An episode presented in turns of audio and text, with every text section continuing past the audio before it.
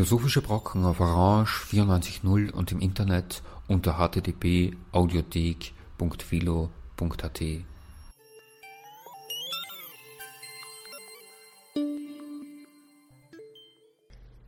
Willkommen bei den Philosophischen Brocken. Am Mikrofon ist Gerhard Unterturner. Heute steht auf dem Programm ein Vortrag von Hans Schelkshorn mit dem Titel Kosmopolitische Diskurse in der globalen Moderne. Der Vortrag wurde im Mai 2013 in Wien beim 10. Internationalen Kongress für interkulturelle Philosophie gehalten, der den Titel hatte Auf dem Weg zu einer gerechten Universalität, philosophische Grundlagen und politische Perspektiven. Hans Schelksorn ist Professor am Institut für christliche Philosophie der Universität Wien. Von seinen zahlreichen Veröffentlichungen möchte ich nur einige wenige nennen. Zuerst zwei Monographien, das Buch Diskurs und Befreiung, Studien zur philosophischen Ethik von Karl Otto Apel und Enrique Dussel. Der Band ist erschienen bei Rodopi 1997. Dann Entgrenzungen, ein europäischer Beitrag zum Diskurs der Moderne im Verlag Fellbrück 2009.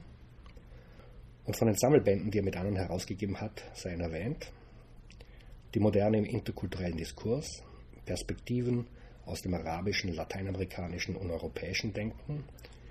Ebenfalls im Verlag Fellbrück 2012, ein Band, den er zusammen herausgegeben hat mit Shawaleddin Ben Abdel Jalil. Dann der Band Religionen der globalen Moderne, philosophische Erkundungen bei Vienna University Press 2014, zusammen herausgegeben mit Rudolf Langthaler. Und dann noch als letztes den Band mit Raoul Fournet Betancourt und Franz Gmeiner Pranzl herausgegeben, auf dem Weg zu einer gerechten Universalität, philosophische Grundlagen und politische Perspektiven. Der ist im Wissenschaftsverlag in Aachen 2013 erschienen. Dies ist übrigens der Dokumentationsband des Kongresses, wo Sie auch die Beiträge des Kongresses nachlesen können und insofern auch den Vortrag von Hans Schelksorn in einer überarbeiteten Version. Hören Sie nun nach einem ersten Musikstück den Vortrag von Hans Schelksorn.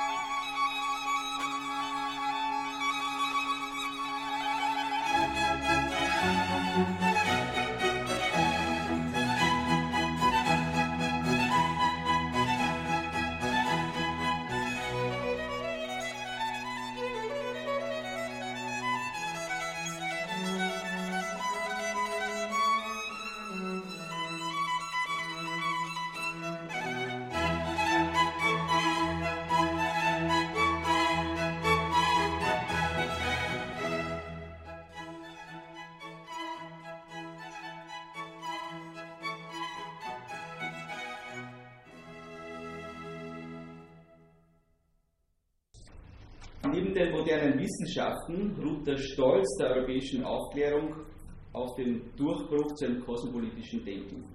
Bereits bei Turgot, Condorcet, aber auch bei Habermas wird die Moderne mit diesem Durchbruch identifiziert.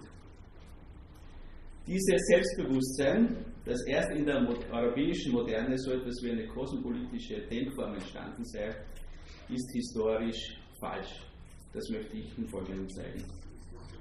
Ich werde den Begriff Kosmopolitismus hier in einem sehr weiten äh, Sinn verwenden, obwohl es ein europäischer Begriff ist, für alle Formen universal-ethischen universal und universal-politischen Bildens. Meinen Ausführungen liegt eine These zugrunde.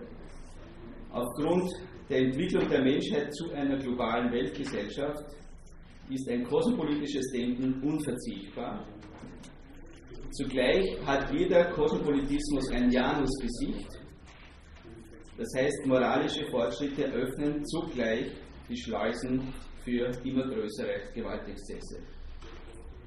Aus diesem Grund ist, ist der kosmopolitische Diskurs der Moderne ein unabschließbares Projekt. Punkt 1 der historischen Rekonstruktion archaische und achsenzeitliche Ansätze eines kosmopolitischen Denkens. Der Übergang zu einer universalethischen Orientierung ist geschichtlich betrachtet eine späte und bis heute umstrittene Entwicklungsphase der Menschheit. Jahrtausende lang lebten Menschen in Stammesgesellschaften, deren Ordnung durch Verwandtschaftsbeziehungen nach dem Schema Freund-Feind organisiert war. Dennoch ist der Kosmopolitismus keine exklusive Errungenschaft der europäischen Moderne, auch nicht der antiken Philosophie, etwa der Stoa, sondern die Wurzeln des universalpolitischen Denkens liegen in den mythischen Weltbildern der frühen sakralen Monarchien, und zwar im Vorderen Orient, China, Indien und auch in Mesoamerika und in der anderen Region.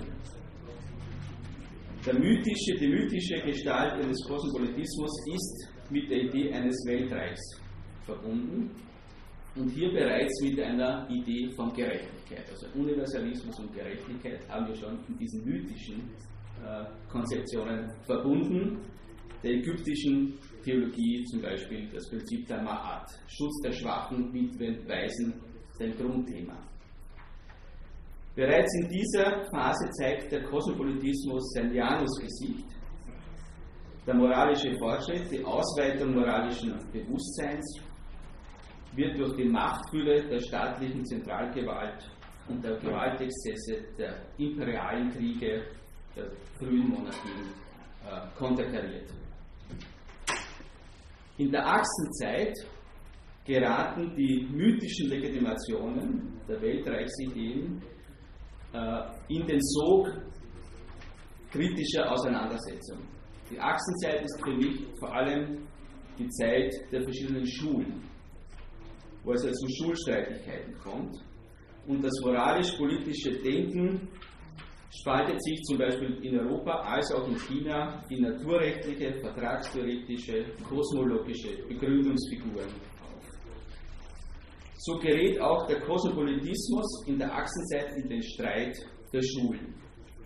Ich erwähne nur ein Beispiel aus der chinesischen Ethik der Achsenzeit. Moti forderte im Namen des Himmels, der alle gleich behandelt, dass auch die Menschen einander alle gleich behandeln sollten, egal ob es Verwandte, Freunde, Stammesgenossen, Volksgenossen oder immer ist.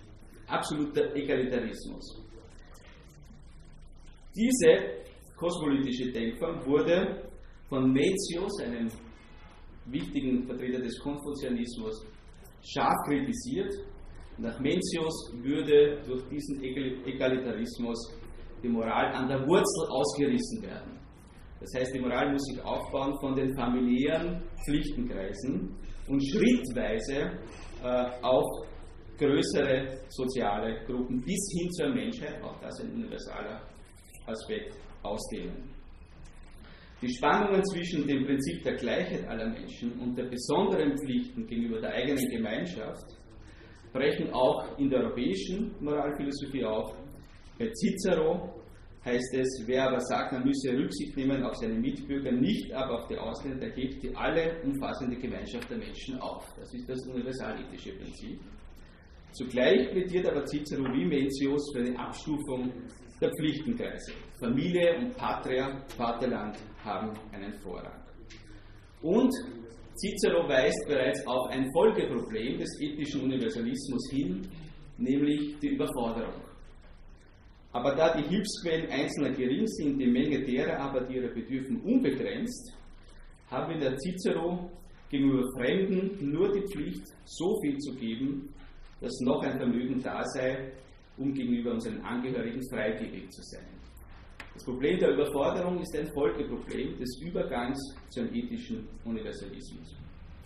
Ein letzter Punkt zu den achsenzeitlichen Aufbrüchen der Durchbruch zur Philosophie fällt nicht zusammen mit dem Durchbruch zu einem ethischen Universalismus.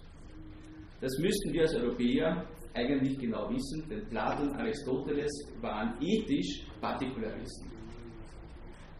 Dies bedeutet, die Orientierung an der Universalität der Wahrheitsidee, die in der Philosophie zentral ist, impliziert nicht einen ethischen Universalismus, weil die Frage, wer überhaupt als vernünftiges Wesen, als eines Wesen anerkannt werden kann, von speziell anthropologischen Annahmen abhängt.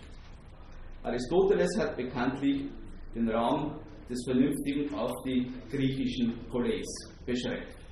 Seit der Barbarendiskurs ist kein Selbstwiderspruch einer achsenzeitlichen Philosophie. Wir werden zu diesem Problem leider noch einmal kommen. Nach der Zeit der Schul- oder der streitenden Reiche sind sowohl in China als auch in Europa wieder Großreiche, Weltreiche entstanden. Rom, die Han-Dynastie. Interessanterweise wurde eine achsenzeitliche Bewegung zur Legitimationsgrundlage dieser neuen Großreiche, der Konfuzianismus das Christentum in Europa. Mit dem Weltreich ist immer eine Zentrum-Peripherie-Achse gegeben.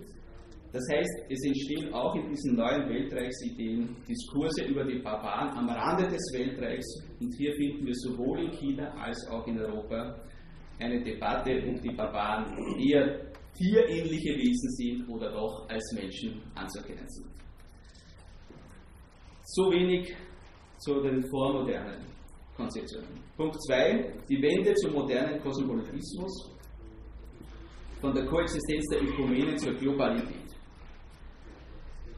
In meiner Deutung kommt es in der Moderne zu einem Wendepunkt in der Geschichte des kosmopolitischen Denkens.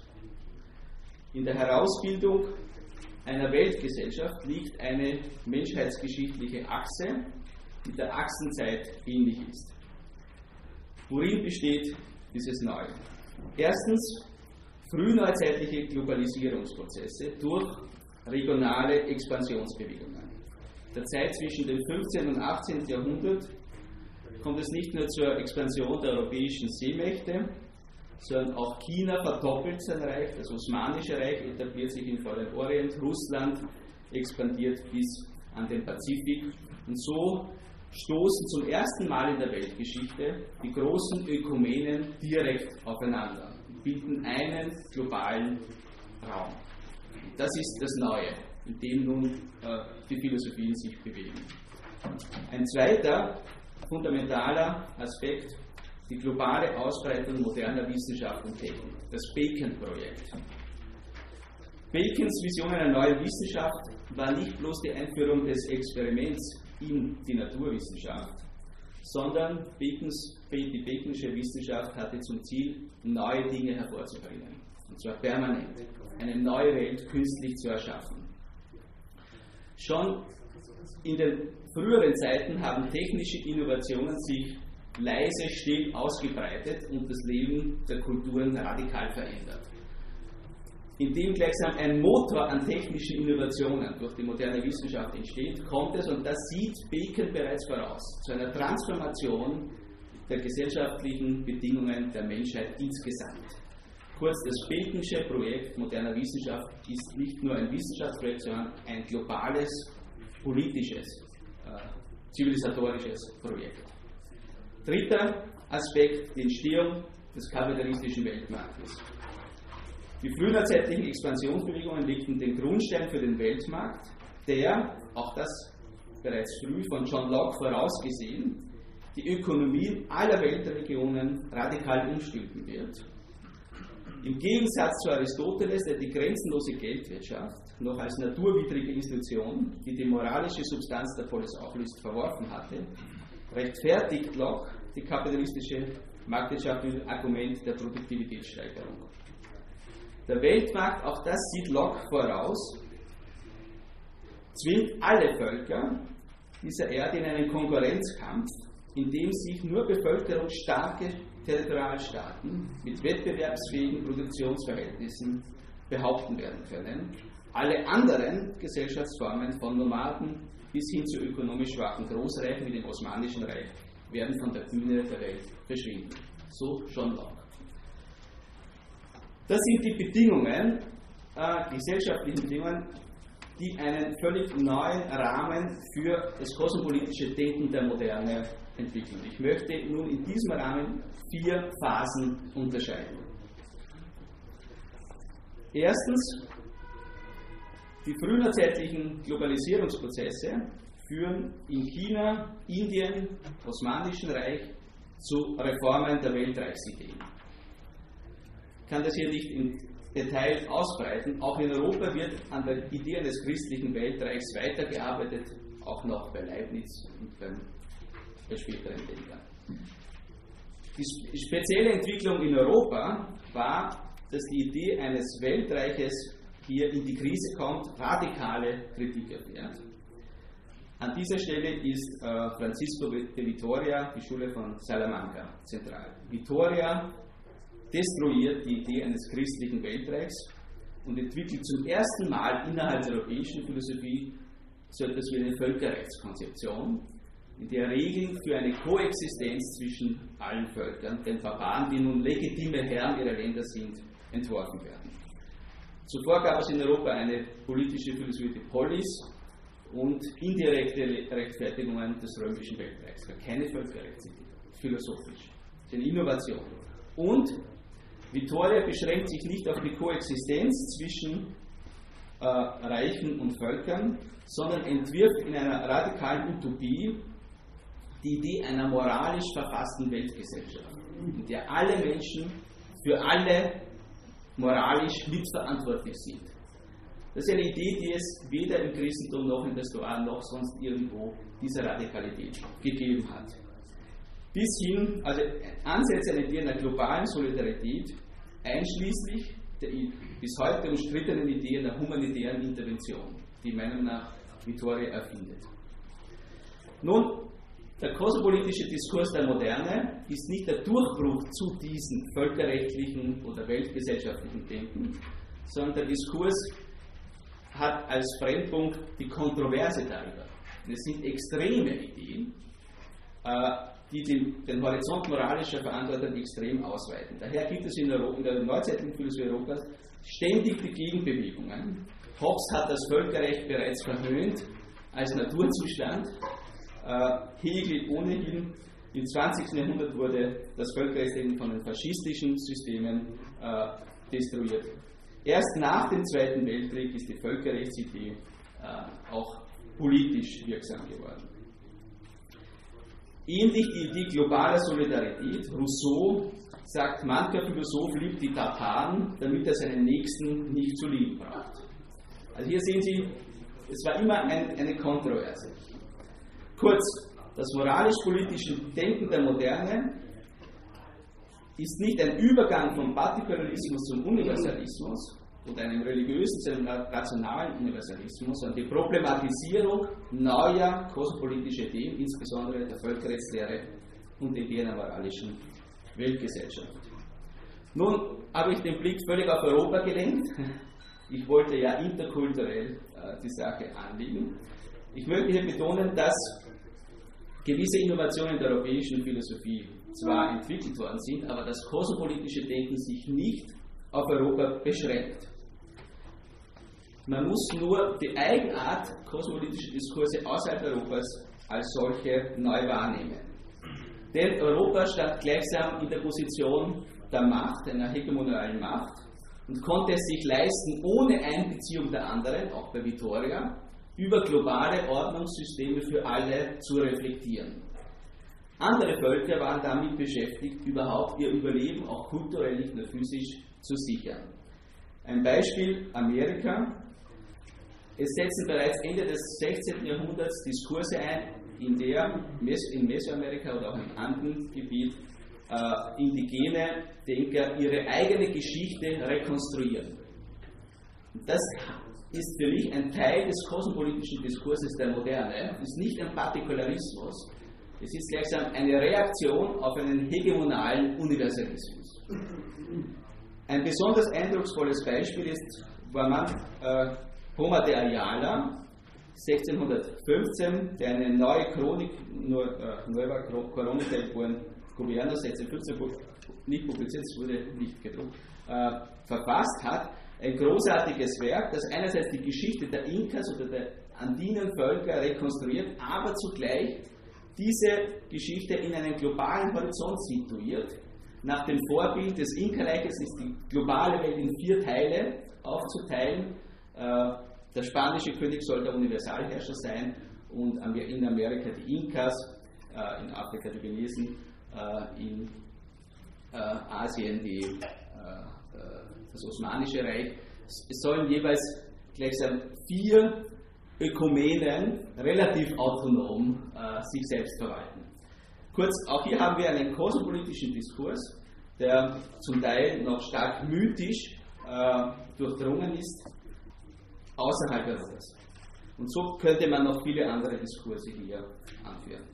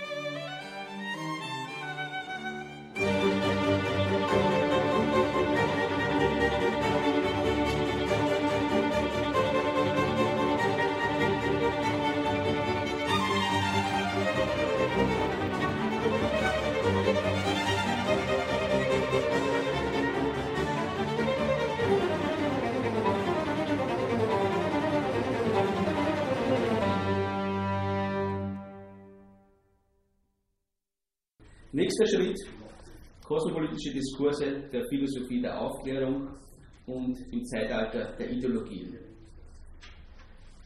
Die Fortschrittsphilosophien des 18. Jahrhunderts reflektieren die Eigendynamik und Interdependenz der sich konsolidierenden Subsysteme und Wertsphären moderner Gesellschaften. Und sie entwerfen globale, globale Zukunftsszenarien, in denen die europäische Zivilisation jeweils im weiten Raum der entstehenden Weltgesellschaft situiert ist. Also die Fortschrittsideen sind immer globale Theorien.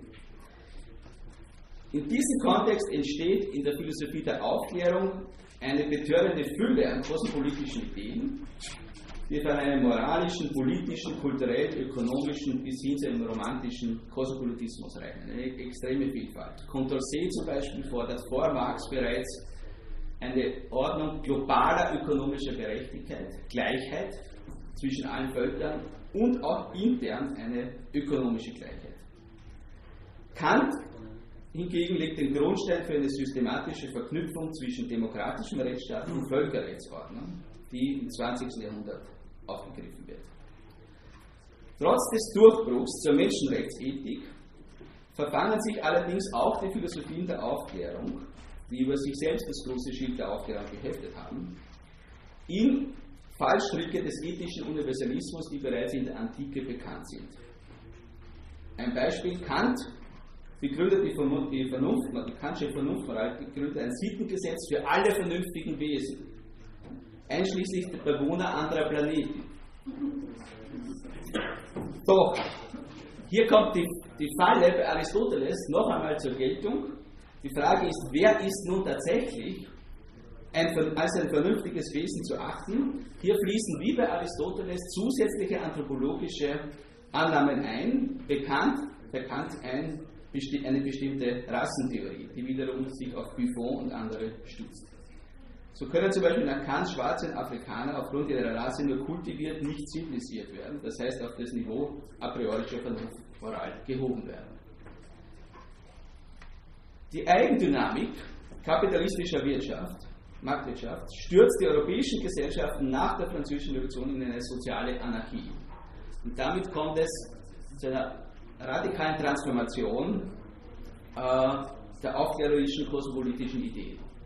Also die Entfesselung der Marktwirtschaft schafft eine soziale Problematik ungeahnten Ausmaßes. Im Kontext des 19. Jahrhunderts entstehen die großen ideologischen Strömungen Konservativismus, Positivismus, Liberalismus, Marxismus oder Sozialismus. Sie bieten jeweils unterschiedliche Lösungen für den Umgang mit den Exzessen Markt, des marktwirtschaftlichen Systems an. Da im 19. Jahrhundert Europa den Höhepunkt seiner Überlegenheit erreicht hat, sind alle ideologischen Blöcke von einem ungebrochenen, geschichtsphilosophisch fundierten Universalismus getragen. Der Streit der Ideologien verdrängt die Völkerrechtstradition von Vittoria bis Kant bis in das frühe 20. Jahrhundert hinein. Wie im 16. Jahrhundert spielt sich dieser Diskurs gleichsam vom Aussichtsturm imperialer Hegemonie Andere Völker und Kulturen werden als ein Maßstab der eigenen Zivilisation in ein globales Tableau eingeordnet. Wie im 16. Jahrhundert sind außereuropäische Kulturen oft damit beschäftigt, wie sie gleichsam die Abwertungen, die zum Teil verinnerlicht worden sind, selbst überwinden können. Nach der Abwehr des Rassismus setzt vor allem in Lateinamerika, in der arabischen Welt, in Asien eine intensive Suche nach kreativen Synthesen zwischen den großen Ideologien und den eigenen Denktraditionen ein. Kurz, die großen Ideologien, vom Konservatismus bis zum Sozialismus, die alle globale Perspektiven entwickelt haben, wurden in verschiedenen Weltregionen gebrochen, kulturell gebrochen, transformiert. Daher gibt es einen lateinamerikanischen Positivismus, einen arabischen äh, Liberalismus, Modernisierungstheorien und so weiter. Das heißt, äh, wir finden hier ein breites Feld dessen, was ich moderne Diskurse nenne. Auf der anderen Seite wenden sich außereuropäische Philosophien, inspiriert von Herder, den eigenen kulturellen, philosophischen, religiösen Quellen zu, um eine Schutzmauer gegenüber der kapitalistischen Moderne und dem materialistischen Utilitarismus zu errichten. Beide Strategien sind mit hohen Risiken verbunden. In den kontextuellen Transformationen der großen Ideologie lauert stets die Gefahr der Verinnerlichung eurozentrischer Universalismen. Zum Beispiel haben die liberalen, positivistischen Denker in Lateinamerika in der zweiten Hälfte des 19. Jahrhunderts in einer Verinnerlichung problematischer Universalismen noch einmal eine Ausrottungspolitik gegenüber den Indios, durch in eigener Regie durchgeführt. Das ist also die Falle. Oder in China wurde radikal mit dem Konfuzianismus gebrochen. Eine, eine Kultur, die mit, mit einer zentralen achsenzeitlichen Tradition selbst bricht, im Namen eines solchen Universalismus. Die Erneuerungsbewegungen, die auf religiös-spirituelle Quellen ihrer Kultur zurückgreifen, stehen hingegen vor der Gefahr der Versuchung nationalistischer oder fundamentalistischer Verhärtungen, die paradoxerweise die Quellen einer lebendigen Kultur selbst zementieren und damit ersticken. Letzter Punkt, äh, nach dem Zeitalter der Ideologien zum globalen Diskurs über Menschenrechte und Demokratie. Nach Badiou ist das Teil der, der Demokratie ein letzter Zipfel äh, des 20. Jahrhunderts. Nun, im 20. Jahrhundert eskaliert der Streit der Ideologien. Der ungezügelte Liberalismus löst die Weltwirtschaftskrise aus, der Konservativismus mutiert zum Faschismus und der Sozialismus in den Stalinismus. Diese Gewaltexzesse im 20. Jahrhundert ermöglichen eine Renaissance der Völkerrestauration und heute in der gegenwärtigen Weltgesellschaft bilden Demokratie und Menschenrechte eine moralisch-rechtliche Klammer, die inzwischen alle Völker und Kulturen miteinander verbindet. Ohne den moralischen Fortschritt und Bewusstsein der Freiheit, mit Hegel gesprochen, zu unterschätzen, sollte gerade von der interkulturellen Philosophie die Fragilität dieser globalen normativen Klammer scharf analysiert werden. Denn die Menschenrechte gründen einerseits in einem ethischen Universalismus, der bereits in vielen Kulturen in der Achsenzeit entwickelt worden ist. Andererseits in einem komplizierten Konstrukt eines demokratischen Rechtsstaats und einer Völkerrechtsordnung, die historisch betrachtet europäische Erfindungen sind, genauer des Vernunftrechts des 18. Jahrhunderts. Inzwischen ist jedoch selbst der Universalismus des Kantschen Vernunftrechts fraglich geworden innerhalb der europäischen Philosophie. Es gibt innerhalb der westlichen Philosophie einen breiten Diskurs über postmetaphysische Begründungen der aufklärerischen Menschenrechtsethik.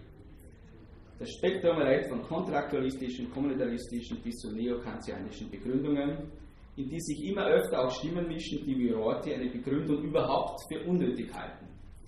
Also der Vorwurf europäischer Philosophie dann auswählt, eure Philosophien sind nicht begründet, nicht rational begründet, äh, ist, müsste eigentlich an die eigene Adresse zugleich gerichtet werden. Auch der späte Rawls stützt sich eigentlich auf das Faktum einer öffentlichen politischen Kultur westlicher Gesellschaften. Kurz, die historische Bedeutung äh, des demokratischen Rechtsstaates lag ursprünglich in der Freisetzung und rechtlichen Zähmung der Pluralität der Schulen, wie sie in der achsenzeitlichen, äh, den achsenzeitlichen Aufbrüchen entstanden sind und der modernen Ideologien. Diese Pluralität zu zähmen, das ist eine historische Errungenschaft moderner Demokratie.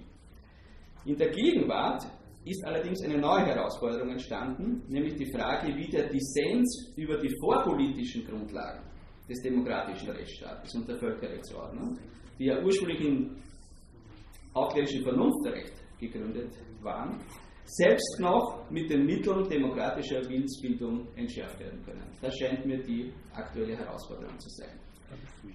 In dieser schwierigen äh, Situation ist die Versuchung für einfache Lösungen groß. Eine einfache Lösung ist gleichsam aus dem, Demokrat, aus dem Konzept moderner Demokratie die instrumentellen Reglements herauszulösen Wahlprozesse, Mehrheitsentscheidungen und so weiter, also als technisches Konstrukt zu verstehen und mit verschiedenen, in verschiedenen Kulturen mit verschiedenen Inhalten zu füllen.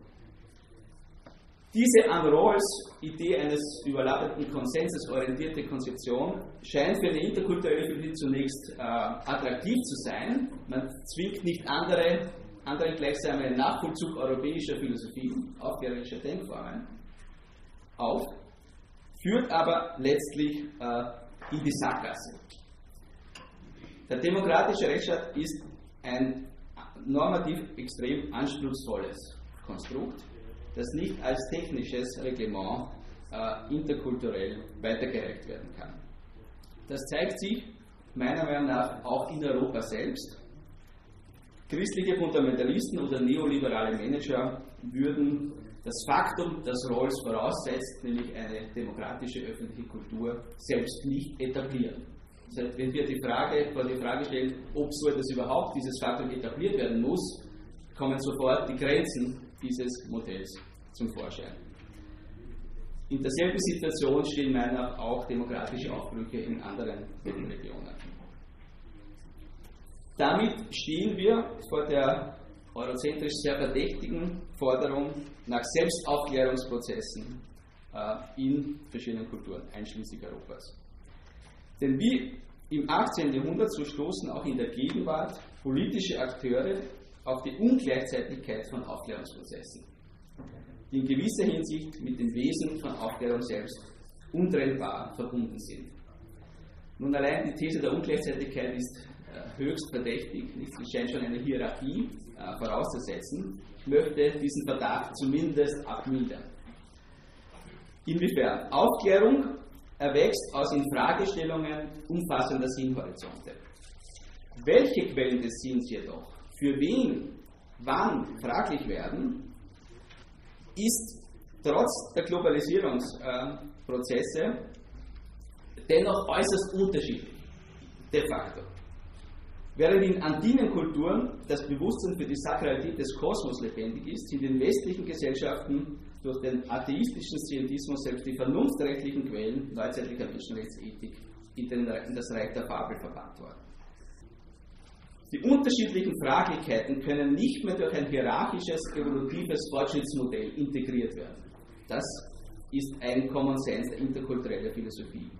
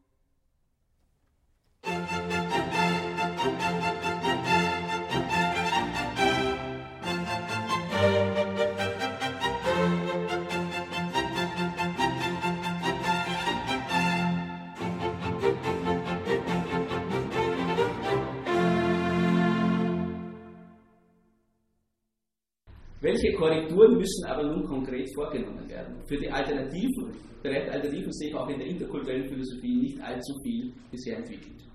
Erstens, Europa hat kein Monopol auf Aufklärung. Aufklärung ist eine Sache achsenzeitlicher Bewegung. Daran kann immer angeknüpft werden. Zweitens, die Fraglichkeit eines Sinnhorizonts darf nicht kurzschlüssig, kurzschlüssig mit, dessen, auf des, mit dessen Bedeutungslosigkeit identifiziert werden. Nur weil eine bestimmte Form des reflexiven Umgangs fraglich geworden ist, bedeutet nicht, dass die Inhalte bedeutungslos geworden sind. Das ist eine Falle, in die die Aufklärer des 1800 getappt sind. Es gibt auch in der europäischen Politik permanent Reinterpretationen auch mythischer Traditionen seit der Antike. Das ist eigentlich eine Sache authentischer Aufklärung. Aus diesen beiden Überlegungen gibt sich meine folgende Konsequenz. Wenn Aufklärung untrennbar mit Einsicht verbunden ist, dann sind erlittene Fraglichkeiten in geduldiger und sensibler Weise anderen, anderen Wesen verständlich zu machen und nicht durch Machtworte wie hinter X gibt es kein Zurück zu dekretieren.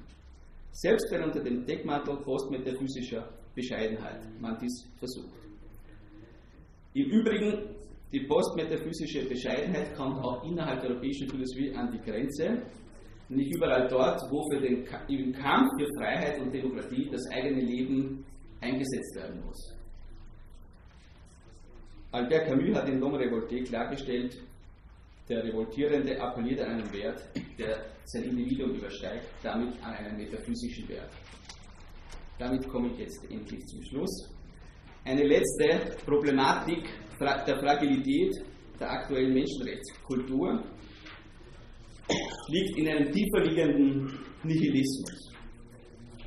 Die Ausdehnung des Weltmarkts nach dem Zusammenbruch des Kommunismus und der Dominanz des Neoliberalismus haben in wenigen Jahrzehnten die kulturellen Landschaften weltweit radikal umgepflügt und in gewisser Hinsicht eine geistige Wüste hinterlassen, die eigentlich Aristoteles vorausgesehen hat, die Durchdringung äh, der Marktwirtschaft löst die moralische Substanz der Polis auf. Das vor diesem Szenario könnten wir heute global stehen.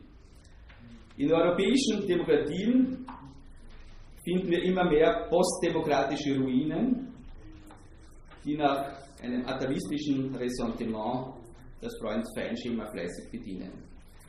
Nun, die Exzesse der imperialistischen Ära des kapitalistischen Systems hatten weltweit nicht nur soziale, sondern auch kulturelle Gegenbewegungen auf den Plan gerufen, und zwar Ende des 19. und am beginnenden, beginnenden 20. Jahrhundert. Der chinesische Reformer äh, Kang Yu-wei hoffte auf eine Verbindung zwischen europäischer und chinesischer Kultur, Max Scheler auf ein Zeitalter des Ausgleichs östlichen und westlichen Kulturen, José Vasconcelos in Mexiko eine Rasa Cosmica, Einheit aller Kulturen. Nun, es sind aus heutiger Sicht extrem naive Visionen einer Einheit von verschiedenen spirituellen Quellen und Kulturen. Doch, und heute sind wir überzeugt, dass das demokratische Zeitalter sich auf eine abstrakte Prinzipienmoral und formale Rechtsgrundsätze stützt. Dennoch halte ich die Suche nach spirituellen Quellen, die das Gespräch der Kulturen von 19. Jahrhundert bis Mahatma Gandhi in den Theologien der Befreiung bestimmt hat, auch heute für enorm wichtig. Denn die Menschenrechtskultur enthält nicht nur politische Abwehrrechte, sondern auch die anspruchsvolle globaler Solidarität. Diese anspruchsvollen moralischen Ideen auch wirklich leben zu können, angesichts neoliberaler Verwüstungen, fordert nach einer Rückbesinnung auf ethisch-spirituelle Quellen. In der, in der europäischen Philosophie hat sich diesem Problem meiner Meinung nach vor allem Charles Taylor gestellt. Vor diesem Hintergrund erhebt sich die bedrängende Frage, ob die achsenzeitlichen Traditionen noch einmal so interpretiert werden können, dass aus ihnen tatsächlich Leben fließen kann. Denn die fundamentalistischen Verhärtungen deuten eher auf ein Versiegen authentischer Quellen hin. Bei den aktuellen Reinterpretationen, sei es der Bewegung des Engaged Buddhismus oder in der islamischen Philosophie und Theologie, bleibt die Frage offen, welche moralische Quelle eine Vernunft, die durch den Historismus hindurchgegangen ist, aus achsenzeitlichen Denknationen noch freiliegen kann. Wenn sich die negativen Indizien nicht äh, verdichten, sich verdichten, würde die interkulturelle Philosophie das Schicksal der Eule der Minerva ereilen, so wie Aristoteles das Polis-Ideal in der Phase des Niedergangs beschworen, so entwirft die interkulturelle Philosophie einer, einer kulturell vielfältigen Weltgesellschaft möglicherweise am Vorabend ihres endgültigen Verschwindens.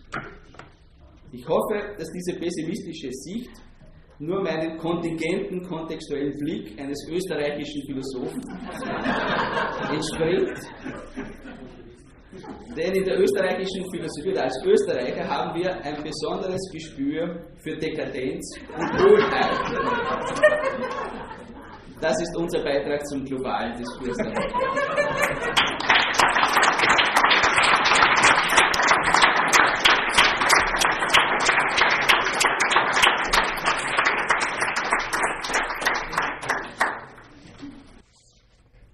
Das waren die philosophischen Brocken. Am Programm stand ein Vortrag von Hans Schelkshorn mit dem Titel Kosmopolitische Diskurse in der globalen Moderne. Ein Vortrag, der beim 10. Internationalen Kongress für interkulturelle Philosophie in Wien 2013 gehalten wurde. Dieser Kongress hatte den Titel Auf dem Weg zu einer gerechten Universalität, philosophische Grundlagen und politische Perspektiven. Ich bedanke mich für Ihre Aufmerksamkeit.